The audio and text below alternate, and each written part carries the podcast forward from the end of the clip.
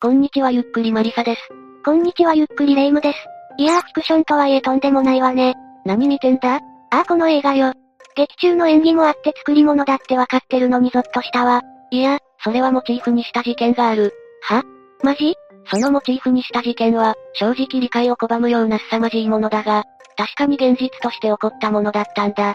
一体どんな事件だったのよ？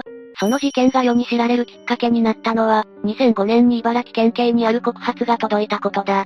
それも単なる告発状ではなく、到底信じられないもので、ある死刑囚が別の殺人に関わったという上申書だったんだ。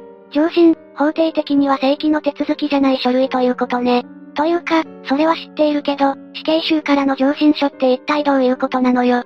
この上申書を送った人間の名前は後藤良二。彼は元暴力団の組長であり、喫水の悪とも言える人間。そして彼は、警察も把握してない3件の殺人事件が、ある人物の指揮のもと行われていた。というとんでもない告発を行ったんだ。そんな人物の出した上申書なら興味は引くけど、嘘っぽいわね。だが、県警は告発は本物と判断した。は？え？どういうこと？これについては二人の人物から追っていこう。まず後藤良二は1958年7月24日、栃木県宇都宮市柳瀬町に生まれたそうだ。家はペット屋を営んでおり、兄弟は3人。地元の中学校を卒業後、しばらくは実家のペット屋を手伝っていた。なんか暴力団に入りそうもないファンシーな生い立ちね。が、14歳から彼の本性が徐々に明らかになっていった。1972年10月頃、14歳で窃盗と暴力行為で宇都宮東署に逮捕されて初等少年院送致となると、そこから一気に悪の道へと突き進んでいったんだ。もともとあった悪の素養が芽吹いていったということ。ここからの彼らが16歳で宇都宮市内の暴力団とつながりを持ち、組員になると、そこから延々と少年院への入隊員を繰り返す。詳細は上だ。14歳から成人までのほとんどの時期を少年院にいたのか。さらに20歳になると特別少年院で職員に乱暴を働き、公務執行妨害傷害で神奈川県警浦賀署に逮捕される。この時懲役1年4ヶ月の判決が下っている。懲役か。1981年3月、組が解散。翌1982年1月からは、群馬県内に本部を構える稲川海上州田中一家小田組の組員となる。組の解散で何か変わったの？刑務所暮らしも、組の解散も後藤に歯止めをかけなかった。それどころか20歳からも上に示すように前科を積み重ねていった結果、30歳にならずして、稲川海上州田中一家小田組の水戸支部支部長となった。小さな犯罪でもここまで積み重なると恐ろしいわね。度重なる犯罪歴の中で後藤は人の命を奪うことすら意図はなくなっていた。まさか、支部長になってから3年後の1990年4月2日、群馬県館林市の場外馬券売り場にて、住吉会系暴力団諏訪組組長を射殺したんだ。もうめちゃくちゃだわ。今までの経歴からして長期刑は硬いわよ。そう思うが、後藤は事件後の翌年3月、群馬県警に出頭し逮捕されたが、証拠不十分で不起訴となる。この殺害の論考交渉なのか、後藤は1994年5月、前橋に戻り、早朝の直参となる。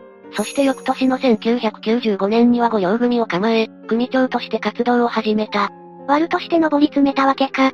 が、さすがに警察にはマークされていたのか、36歳の時に暴力行為覚醒剤取締法などで群馬県警前橋署に逮捕。懲役4年となり、福島刑務所に服役した。で、1998年9月、福島刑務所仮釈放で出所したが、実のところ後藤は極めて困窮していた。まあ、バブル弾けてるからヤクザが人生謳歌できる時代じゃないわね。という時代背景もあるが、そもそも後藤は金稼ぎが下手だったようだ。出所後に宇都宮に戻り後藤組として中古車販売などの活動を試みるも失敗。この失敗の影響は大きく組の復興は困難になった。結局その後、組を解散、ほとんど仇となった後藤は、水戸市に移った。不良少年の道を突き進んで組長まで行ったけど、左打ちはとはいかなかったのか。小市民的には後藤みたいな人間になり上がられると怖いからいいけど、世知辛くは思えるわね。とはいえ、後藤はまだやる気があった。当時付き合っていた女性とラブホテルを転々としながら、やがて後藤は不動産関連の仕事を始めることを思いつく。そしてこうやって出会ったのが、後に後藤が先生と呼び敬愛することになる人物だった。先生？その先生という人物の本名は三上静雄。彼は茨城県北部の海沿いの町に生まれた。銀座の広告会社に勤めた後地元に戻り、転職を経て住宅設備会社の営業マンとなった経歴を持つ。三上にとって住宅関係の仕事は水にあったようで、1982年には住宅設備の知識を活かし、住宅設備機器の卸用の会社を設立している。あら、やり手社長という感じだったのね。いや、この三上だが社長としては一概に有能と言えない。実際、1993年3月、約7億円の負債を抱え倒産させている。ただ不動産ブローカーとしては彼の性格もあり飛躍した。性格？ブローカーに向いた性格とかあるの？中学時代の同級生は不良を気取っていたが、自分より弱い者だけをいじめていた。と話す。このように評される性格を内に秘めたまま成長した三上は、やり方を選ばなかった。見積もりは格安で提示するが、支払う段階になると額を跳ね上げる。文句を言わなければそのままだが、強い苦情が出れば従業員が間違えたとし、値段を格安に戻すようなことを平然とするそうだ。えげつねえ。そりゃヤクザとのつながりも必要になるわね。そもそも三上はヤクザが好きだ。こだわりなくあらゆる組の親分や幹部と付き合っていたそうだ。また、そういう連中の自宅のリフォームなども一手に引き受けていたりするほか、ビジネスパートナーとしての一面もあった。暴力団と土地の組み合わせといえば色々あったわね。想像通り、三上はは競売物件の処分を妨害する戦友屋としての活動も行っていた。確か、物件に人を住ませて、立ち退き料を脅し取る奴らね。当然だが、三上はこのような仕事の中で同僚者からだけでなく、ヤクザから命を狙われることもあったそうだ。もともとアル中の毛があった三上はストレスから、四六時中飲むようになり、その中で学生時代から隠し持っていた弱い者いじめが好きな性格も頻繁に顔を出すようになったそうだ。店の人に絡むとか？飼っている鳩や鶏の首を絞めて殺すのを見た人もいるそうだ。なんでもその時の三上の表情はとても愉快そうだったという。完全に最高じゃないの。結果、このような三上が頼りにした用心棒が後藤だった。そしてこの二人の組み合わせは極めて良かった。暴力を必要とする三上と、金はないけど暴力を厭わない後藤だものね。ああ、三上について仕事を始めると、後藤は今までのような貧乏ヤクザを脱却、高級車を乗り回し出した。それで羽振りが良くなった。後藤は三上を先生としたい、強固な信頼関係を構築するに至ったようだ。正直二人の関係がまずいとしか言えないんだけど、犯罪が過激化するビジョンしかないわよ。彼らの組み合わせがその凶悪性をあらわにしたのはまず、1999年11月のある日だった。始まりは深夜に後藤がパニック状態の三上からの電話を受けたことだ。電話口で三上は次のように耳を疑うことを言ったという。人を殺してしまった。死体が出れば、自分が疑われる。後藤じゃなくて三上がやったのか。三上が言うには、金を貸していた60歳ぐらいの男性と揉めて、ネクタイで首を絞めて殺してしまったとのことだった。返済が滞っていたにもかかわらず、開き直られたことが三上の辛く性に火をつけたようだ。後藤は、先生からの依頼に対し、昔からの知人で商売仲間でもある、工務店経営者の男性に相談することにした。こういう話って広げちゃったらリスクなんじゃないの？この男性にとっても他人事ではなかった。彼もこの60代男性に金を貸していたんだ。それで関係者含め話し合いをした結果、遺体は石岡市にあるこの男性の会社の焼却場で燃やすことに決まった。こういう汚れ仕事は全部後藤がやってたということね。いや、この時は三上も手伝っている。車に乗って3人は遺体と共に一緒に会社に向かった後、遺体を焼却場に運び込んだんだが、最後に火を入れたのは三上だったそうだ。三上もとんでもないわね。しかし、二人の関係は人死にをどうにかしていいほどに仲良かったというのか。実のところ、この時、後藤は三上と知り合ってまだ数ヶ月。ただ、三上は後藤に480万円貸していて、協力すればこれをチャラにした上に200万円の報酬を約束して引き受けさせたそうだ。ということはこれも序の口か。ああ、石岡市の遺体焼却の件は、警察にも発覚しなかったため三上も後藤も事件のもみ消しに自信をつけた。これは特に三上が顕著な傾向であり、三上はそれから1ヶ月も経たないうちに、後藤にある相談を持ちかけたんだ。一体何よ？三上の提案は次のようなものだった。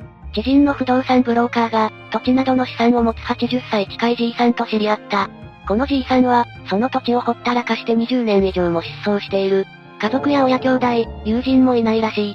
このじいさんに消えてもらって土地を売却すれば、1億円にはなる。後藤は当然これを快諾した。お金のための殺人までやるのか。ああ、標的になった男性の名前は倉波厚次。彼はその不動産ブローカーに連れられて三上、後藤と会うことになる。そして、車から降りた瞬間に3人がかりで暴行され、ロープで縛られた結果、後藤の車のトランクに閉じ込められた。彼らの計画は単純なもので、このままそのまま三上の所有する山の中に埋めてしまうというものだ。生き埋め。いや、前の遺体処理とは残酷性が全然違うし、強盗殺人よさすがにまずいわ。後藤も三上もこのブローカーも誰も犯行から降りなかった。彼らは計画通り山の中に穴を掘り、倉波さんを投げ込み、そのまま生き埋めにした。そして後日、ブローカーが倉波さんのなりすませた別人を連れて水戸市役所に出向き、倉波さんの住民票を復活させ、保険証や実印の登録を行った後、土地の売買を行った。この一件で無期懲役は確定レベルなんだけど、いくらもらってもやりたくないわ。ちなみに土地は7000万円ほどで売れた。分け前はブローカーが2000万円、後藤が1200万円、三上が3000万円を取り、事情も知らず売却を手伝った知人たちに700万だ。とにかく三上に従って殺人をすれば大きな儲けが出ることに後藤は気がついたのね。ああ、この段階になると彼らの絶対に捕まらないという意識すらあったのかもしれない。次の標的になったのは、最初の遺体焼却事件の工務店経営男性の知り合いで、茨城県阿見町でカーテンや絨毯を扱う装飾業者の栗山優という人物だった。また三上やこの男性に借金している人？想像通り、栗山さんのカーテン屋は倒産寸前の状態。借金は6000万円にまで膨れ上がり、そのうちの4000万円は、男性が栗山さんに貸していた。にもかかわらず栗山さんの生活態度は褒められたものではなかった。彼はひどい糖尿病を患っていたにもかかわらず、酒好きで入退院を繰り返す。家族を連帯保証人にして住みかがなくなる状況なのに、自分が死ねば、保険金でなんとかなるとのんきに構えていた。死ねばいいとやけっぱちになっていたということ？保険金保険金と言っていたそうだが、実際は保険の掛け金さえ払えなくなっていた。どこまで本当に死ぬ気があったかはわからない。実際そんなありさまなので、栗山さんの面倒を見る妻と娘夫婦は、借金のストレスもあり、心身ともに追い詰められていたそうだ。なかなかがっくりくる人ね。で、そんな栗山さんの入り婿である栗山光明は、工務店経営者男性の部下だった。ああ、こう繋がるのね。この光明は2000年7月頃、上司である男性に金を貸してもらえないかと相談した。男性は貸さなかったが、代わりにある提案をする。提案？それは、栗山さんを三上の事務所で預かってもらい、死ぬまで毎日大量の酒を飲ませる。その間、掛け金も払ってもらい、死んだら保険金で借金を清算するというものだった。この恐ろしい提案は家族の中で相談した結果、受け入れられた。相当家族も追い詰められていたということか。だが、ここからの栗山さんの受けた処遇はそれを加味しても恐ろしいものだった。三上の事務所に連れてこられた栗山さんは軟禁状態にされると、毎日約4リットルの酒を無理やり飲まされた。ただでさえ糖尿病を患っていた彼の体には、やがて異変が現れるようになる。まず体中がむくんできて、腹水が溜まり腹が不自然に大きくなったんだ。マジで最初の言葉通りにやったのか。ああ、トイレに行けないほど飲まされるので、おむつを履かされ、布団の下にはブルーシートが敷かれていたそうだ。これらのひどい扱いに加えて、金をむしり取ることも忘れない。8月に入ると、三上は栗山さんにサラ金を回らせ、5件から計120万円奪い取っている。このまま死ぬまで搾取を続けたのね。彼らはそんなに我慢はできなかった。8月12日にその我慢の限界が来た。栗山さんは、日立市にある三上の自宅に連れて行かれた後、5人で連れ立って近所の割烹料理店に足を運ぶことになった。そして最後だからと、栗山さんに好きなものを頼ませたんだ。最後って何よ？言葉通りだ。栗山さんも命の危険を感じて、もう家に帰りたい。妻に会いたい。と命乞いをしたが、後藤は帰って怒り、熱いお湯や味噌汁をかけたり、焼酎を無理やり飲ませたそうだ。奥さんもこんなにひどい目に遭うと分かってたら止めたでしょうに。いや、三上は栗山さんの家族に電話している。三上は次のように尋ねた。帰りたいって言ってるけど、どうする？帰ってきた妻の言葉はもっと飲ませてだった。うげ。彼らはそれから命乞いを続ける栗山さんを、スタンガンなどで感電させる。これには三上も加わり、数十回にわたり通電リンチを繰り返した。そして最後にはアルコール度数96のウォッカスピリタスを持ち出す。それって火のつくお酒よね？え、マジで？栗山さんの口に強引にスピリタスをねじ込んだのは三上だった。むせて吐き出した栗山さんに三上は容赦せず、スピリタスをひたすら口から流し込んだんだ。そして午前2時過ぎ、ついに栗山さんは意識を失い、事務所への車での移動中に絶命した。生き埋めと変わらないくらいおぞましい殺し方ね。その後、死亡推定時刻をごまかすため、遺体を冷水につけた後、七海村の林道まで遺体を運び、生き倒れに見えるようにうつ伏せに置いた。遺体が発見されたのは、8月15日だったが、警察は事件性なしと判断した。そして翌16日には家族による身元確認が行われ、18日に栗山さんは火葬されたんだ。またその後支払われた死亡時保険金の配分は、三上2000万円、工務店の男性4000万円、後藤が2500万円だったそうだ。家族に支払われてないのね。本当に三上の一味がヤバすぎるわ。とっとと捕まえないと被害が増える一方よ。いや彼らのグループでの犯罪は一旦止まった。なぜなら、後藤が別の2件の殺人事件を起こした逮捕。そして、2つの殺人事件により、死刑が確定したんだ。え？さらっと言うけどとんでもないわよ。本題ではないので簡単に言うが、どうやら後藤の引き金は軽くなりすぎたようだ。1件目は2000年7月30日で、刑務所時代の知人斎藤昌司を殺害している。斎藤は山口組系暴力団関係者で、茨城県常陸太田市で人材斡旋業をしている男だった。常日頃斎藤に苛立っていた後藤は、射程の小野寺信之と共謀して、斎藤を監禁した後、紐やガムテープで済まき状態にする。そして最終的には、生きたまま水戸市下大野町の教場から約15無下の中川に投げ込んで殺害したんだ。本当に引き金が軽すぎる。また第二の殺人は斎藤の殺害から約3週間後で、宇都宮市で別の殺人事件を起こした。被害者は後藤が以前使い走りとして使っていた小堀信人さんとその交際相手、また彼の友人たちだ。小堀さんは後藤に対し不義理を繰り返し、後藤は激怒していたそうだ。一番悪い時の後藤の怒りを買っていたわけね。それで、後藤と射程の小野寺ら5人は、小堀さんのマンションに押し入り、小堀さん含め彼の友人交際相手ら4人を縛って監禁。そして4人に高濃度の覚醒剤を注射した。それが原因で小堀さんの交際相手は急性薬物中毒で死亡。また、残る3人にはハサミで胸などを刺した後、灯油を撒いて放火したが、幸いこの3人の命は助かった。想像以上に大事だったわ。宇都宮男女4人死傷事件という名前で有名な事件だな。この事件のことは三上も承知していた。実際、上記2件の事件後、後藤と射程たちは大洗町の民宿に潜伏しており、三上は逃走資金100万円と覚醒剤 20g を届けに行っている。逃走を援助しようとしていたの？いや、後藤はいずれ逮捕されると三上は考えていた。三上の頭にあるのは、自分の関わった3件の殺人事件も発覚するかもしれない、ということだけだった。それで三上は後藤に対し、こんな条件を提示した。3件の殺人事件を黙っていてくれたら、元の報酬2500万円とは別に3000万円払う。視線弁護士もつける。後藤はこれを承諾したが、後藤からも一つの条件を付け加えた。条件？一発死刑の重罪をすべて一人で被るのは金銭に変えられなくない？金ではなく、後藤が目をかけている射程の面倒を見てもらうという内容だった。この射程は生活能力が全くなく、誰かのサポートが必要不可欠な人間だった。それくらいなら金のある三上にはたやすい話ね。その後、後藤は三上の予想通り宇都宮署によって逮捕された。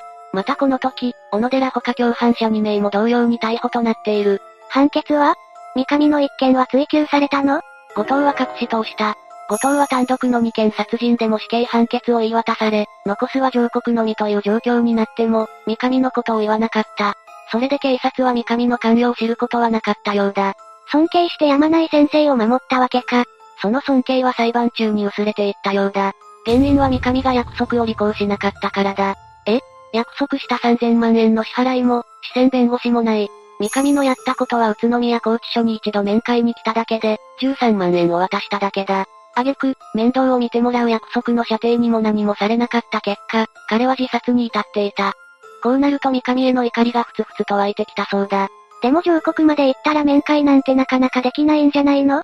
後藤の幸運は東京拘置所で別の死刑囚と知り合ったことだ。死刑囚って、また信じにくそうな相手ね。相手の名前は高橋義弘。以前取り扱ったこともある生き埋め事件の犯人だ。彼には新潮社の記者とのつながりがあった。この人脈を使うことで後藤は新潮社の記者、宮本太一氏に面会に来てもらうことに成功する。ごめん、こういうのって OK なの？ギリギリセーフだったようだ。死刑確定になると記者との面会はできないが、上告中だからな。とはいえやってきた宮本氏は半信半疑であり、後藤の告発に当初乗り気ではなかった。だが、宮本氏が独自の調査を進めるうちに、後藤の告発、とりわけ三上の存在を確信するようになったんだ。悪名高いからね、三上は。そして、話は戻り10月17日。後藤の弁護人が茨城県警に上申書を提出した。これが後に映画化もされる死刑囚による3件の殺人事件の告発だった。茨城県警はこれを正式に受理し、捜査が開始。また新潮社の記事により世間も一気に動いた。三上は最終的にどうなったの？三上静雄だが、2007年1月26日に殺人容疑で逮捕された。3件の殺人なら死刑の線が濃いわね。確かに告発したのは、遺体焼却事件、生き埋め事件、保険金殺人事件の3件だったが、起訴できたのは保険金殺人の栗山さんの1件のみだった。他の2件については、遺体の場所さえ特定できないため、立件すらできなかったんだ。いや、いや、それを言うならば家族が共犯者の3件目もきつくないこちらについては家族ごと裁かれた。判決は上の通りだ。